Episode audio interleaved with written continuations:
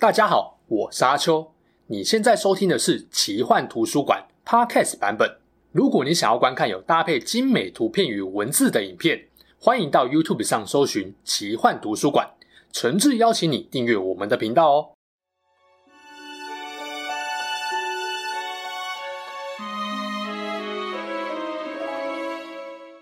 Hello，大家好，我是阿秋，来聊聊神秘奇幻的主题故事。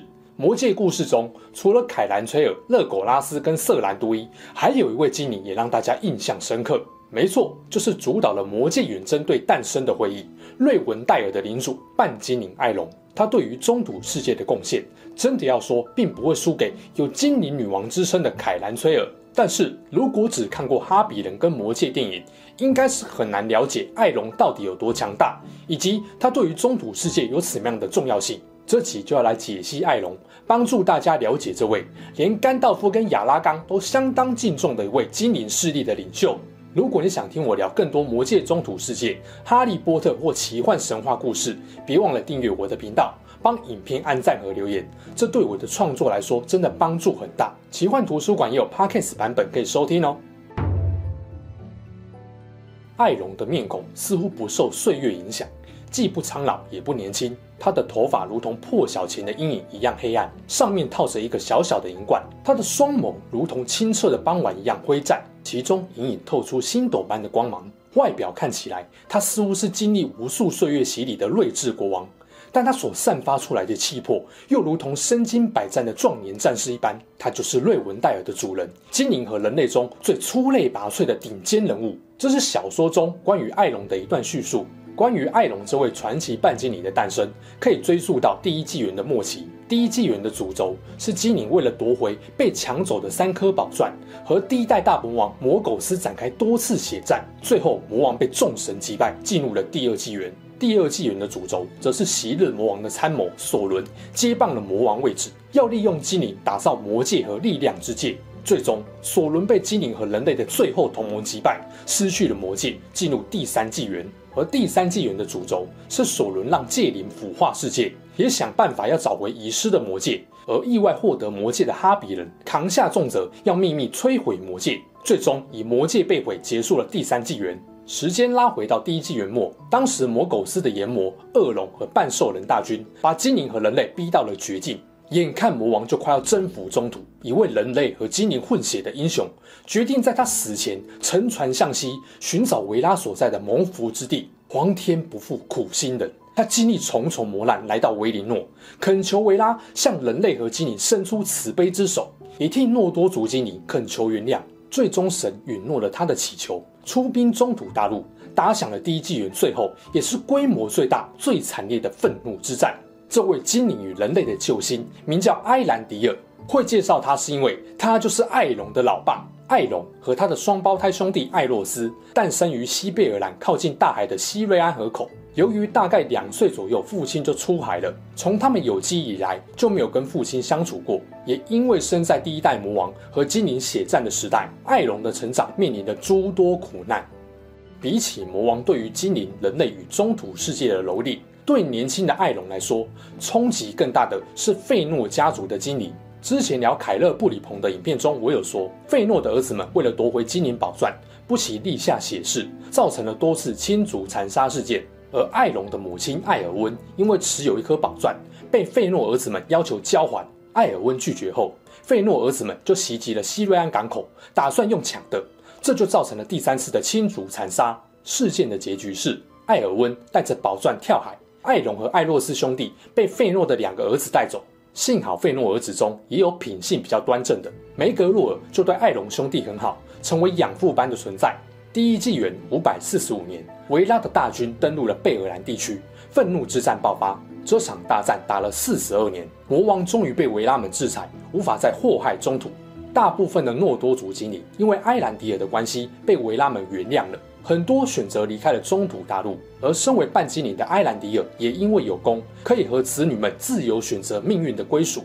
艾尔温选择了精灵的命运，埃兰迪尔因为老婆的选择，一起成为了精灵。他们后来留在了维林诺，没有回到中土大陆。而埃兰迪尔的两个儿子艾洛斯选择了人类的命运，成为精灵之友伊甸人的首领，开创了努曼诺尔帝国。艾隆则选择了精灵的命运，留在中土，追随诺多族至高王吉尔加拉德，居住在林顿地区。之前我介绍人皇亚拉冈的影片中有说，亚拉冈的血统尊爵不凡，他的祖先就是艾隆的双胞胎兄弟艾洛斯。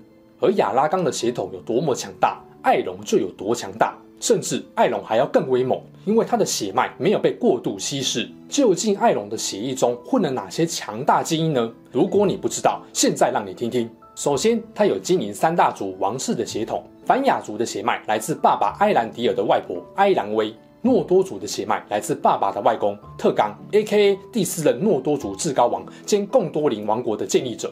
而铁勒瑞族最一开始的老大兼辛达族初代领袖的埃卢廷葛，是艾隆外公迪欧的外公。不止精灵王族，他还有三级神麦雅的血统，来自外公迪欧的外婆美丽安。人类的部分，他也有精灵之友伊甸人三大族的血统，这是来自于他的阿公图尔。图尔在精灵宝钻中有登场，还是贡多林的陷落故事中的主角，强大的人类英雄。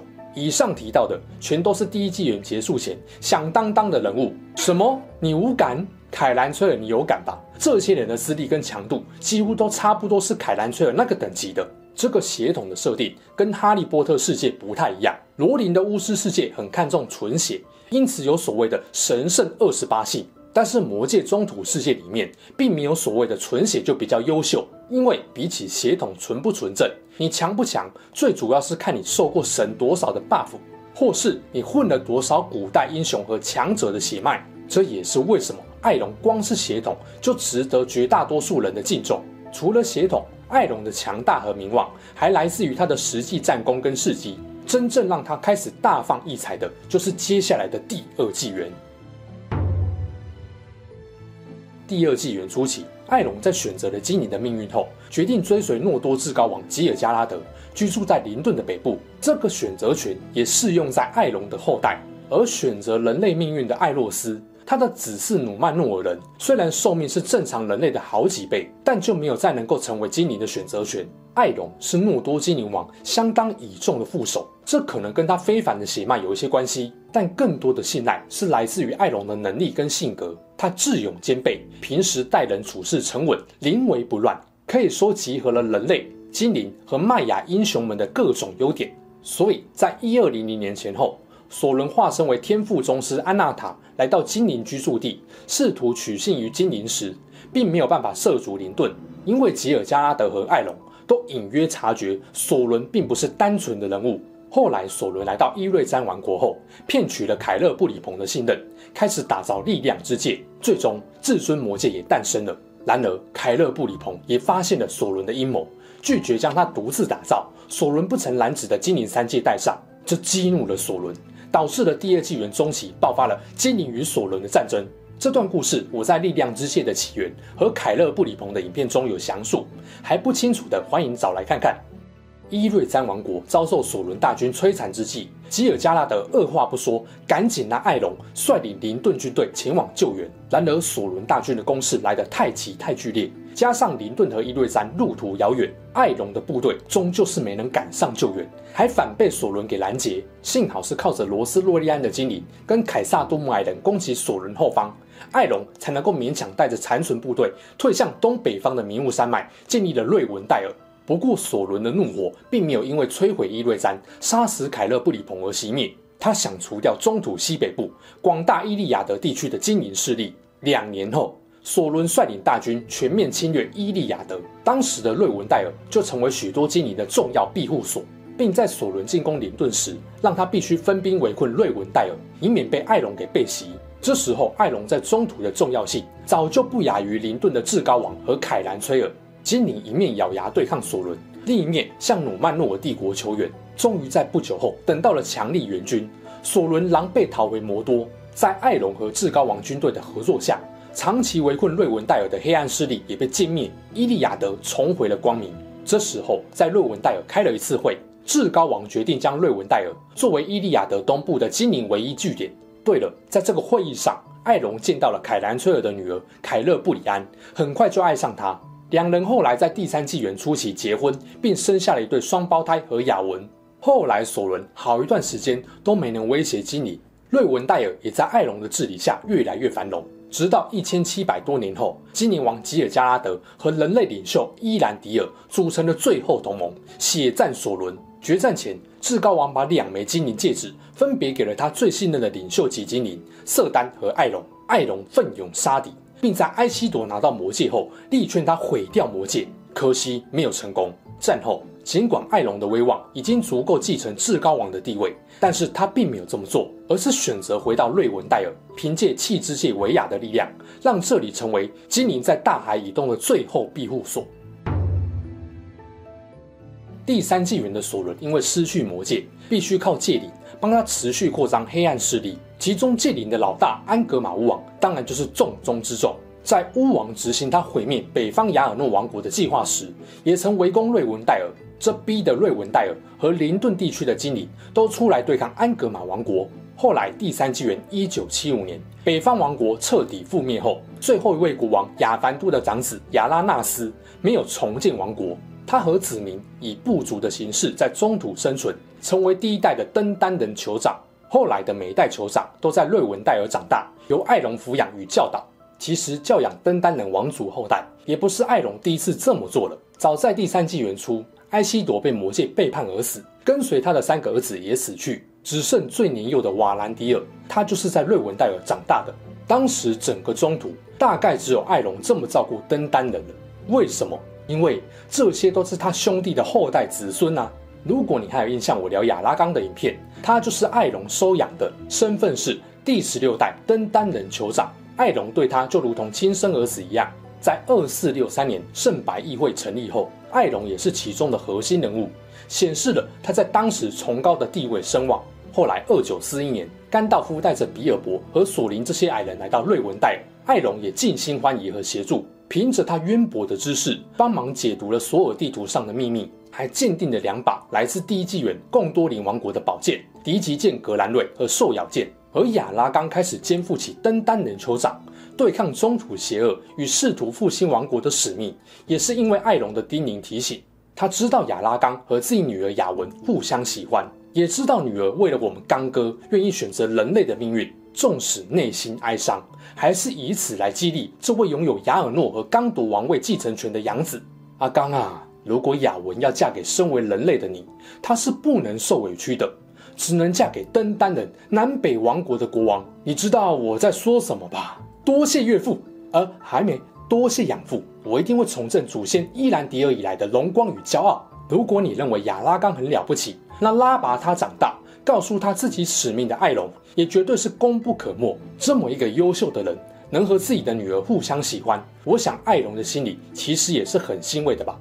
第三纪元三零一八年秋天，佛罗多带着至尊魔戒离开夏尔。甘道夫建议他前往瑞文戴尔寻求艾隆的建议。途中虽然有亚拉冈的护送，但佛罗多还是在风云顶上被巫王重创。在来到瑞文戴尔的途中，艾隆水淹戒灵不说，还用弃之界的力量治疗佛罗多的伤势。待他伤愈后，还召开宴会欢迎。这绝对不是看在甘道夫或亚拉冈的面子才这样做的，而是他的性格使然。接着，决定中土命运的会议召开了。艾隆在会上和众人讲述了最后同盟之战和魔戒的历史，主张应该摧毁魔戒，最终决定由佛罗多携带魔戒前往末日火山。艾隆也同意另外三位哈比人加入远征队。这个决定深深影响了后来远征队的遭遇发展，显现了艾隆的气度和智慧。远征队出发前，艾隆还派出许多斥候帮忙探路。其中包含他两个儿子，也加入了北方登丹人组成的部队援助亚拉冈。艾隆一路上都在关注远征队的状况，后来更建议亚拉冈取到王者之道，让后来不利的战局有了逆转的可能。没有艾隆的建议，可能帕兰诺平原之战光明势力就要崩盘。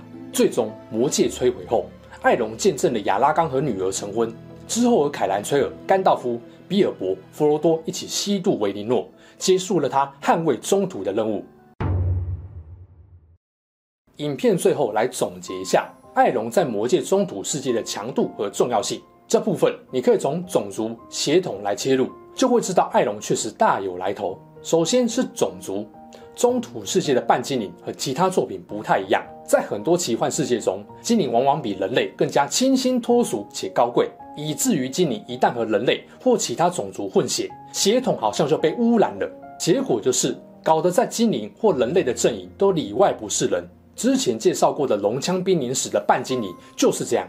然而中土世界的设定是，精灵和人类都是至高神伊露维塔的孩子，一个长子，一个次子。所以，不管你是纯血精灵、纯血人类，还是两族混血的半精灵，在身份上都是平等的。当然啦、啊，还是有少数精灵抱持着种族优越论的想法。光明精灵中有认为黑暗精灵比较低等的，而黑暗精灵中也有认为人类比较低劣的。不过这些毕竟是少数，而精灵、人类两个种族相恋，在中土世界其实不多见。毕竟精灵永生，人类寿命在精灵眼中不过是转瞬即逝。如果爱不够深、不够坚定，精灵通常不会为了享受短暂的美好而背负起永世思念的。所以，半精灵通常被认为是有深刻觉悟和坚定爱情的产物，颇受精灵和人类的重视。血统的部分前面也讲过了，艾隆混了美丽金发的凡雅族、诺多族王室和辛达族王室的血，人类那边也是混了声望极高的三大家族的血，再加上美丽安的麦雅血统，兵攻相向啊。然后老爸。又是赌上性命渡海，请求神的帮助和原谅，从而让魔苟斯的野望无法得逞，博得了众神祝福和奖励的英雄。这也让艾隆光是血统就令所有人肃然起敬。而精灵或人类的强度，除了天赋与后天训练外，也很吃神的祝福和力量加持。这也是为什么第一纪元的精灵有不少都是能够砍杀炎魔、恶龙，甚至伤到维拉等级的魔苟斯。凯兰崔尔所以被认为是第二纪元后最强的精灵，就是因为他已经是很罕见看过双圣树的光明精灵，更别说后来还拿到了水之界南亚。那身为第一纪元末出生、没亲眼见过双圣树的半精灵，虽不如他岳母，但艾隆也透过老爸的英雄事迹获得了神的祝福。选择了精灵的命运，得到永生，再加上强大的混血血脉，让他的身体素质、战斗力、智慧谋略等能力都不会输给远古精灵太多。后来，他也持有了气之界维亚，继承了末代至高王捍卫中土、对抗邪恶的意志，最终成为中土第三纪元各方面都顶尖强大的正义领袖之一。坦白说，到了第三纪元，中土也没有几个精灵的血统比艾隆更尊贵、战力比他更强的了，所以才有很多人把他当成精灵王来评估。事实上，他一直没有继承至高王的头衔称号，自居领主，不看重世俗名利，也不受魔界诱惑，力抗索伦，希望真正摧毁魔界，权位和力量都不是艾隆所看重的。再加上他平等友善对待中土世界的精灵、人类、矮人等各种族，真的是位品德极度高尚的半精灵。比起出身和血统，他为中土所做的努力和贡献，才是所有人敬重他的主因。以第三纪元来说，撇开多数人比较不熟，但也超强大的葛罗芬戴尔跟瑟丹不说，如果要把艾隆跟凯兰崔尔拿来比，艾隆确实略逊一筹。相信他自己也不会认为他比岳母强啦。然而，受人敬仰的程度来说，其实艾隆是不会输给岳母的。这和性格有关。凯兰崔尔仙气满满，比较孤高，虽然不是真的会摆架子，但无形中就是给人一种可远观而不可亵玩焉的距离感。真正有威望和实力的强者，就像凯兰崔尔一样，可以很强悍，也可以很温柔。金历表示：“谁说女王不温柔？对不起，我们不认识。”而艾隆除了这些优点以外，又比岳母更加平易近人，还把人类王族后裔当成自己亲生儿子来教养，心胸之宽大，恐怕就连远古精灵都要自叹不如。如果说见证过两大魔王摧残中土的凯兰崔尔，本身就是个让黑暗有所顾忌、无法恣意作乱的炙热太阳，那艾隆则是用他六千多年来的经验智慧，成为了守护中土的另一颗温暖太阳。